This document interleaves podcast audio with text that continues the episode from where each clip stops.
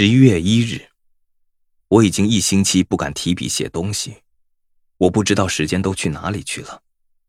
我知道今天是星期天，因为我可以从窗户看到人们走过街道去上教堂。我大概整个星期都躺在床上，但我记得穆尼太太有几次送食物给我，并问我是不是生病了。我要怎么办呢？我不能一直待在这里，整天看着窗外。我必须掌握自己。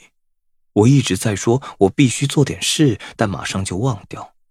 也许不要去做我说要做的事，可能比较容易些。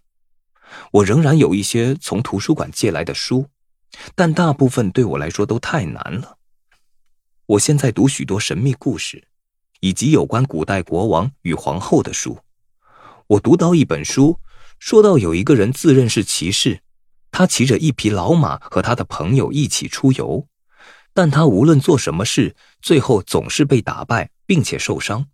就像他把风车当作龙的时候，起初我以为这是一本愚蠢的书，因为只要他不是疯子，一定不会把风车看作龙，而且世界上也没有巫师与魔法城堡。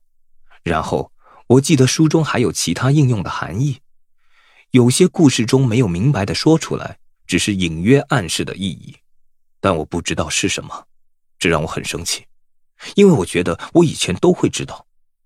但我每天继续阅读与学习新的东西，我知道这会对我有帮助。我知道在写这篇之前，我应该写下更多的进步报告，好让他们知道我经历了什么事。但写东西已经变得越来越难，连一些简单的字我也必须翻字典，这也让我。对自己很生气。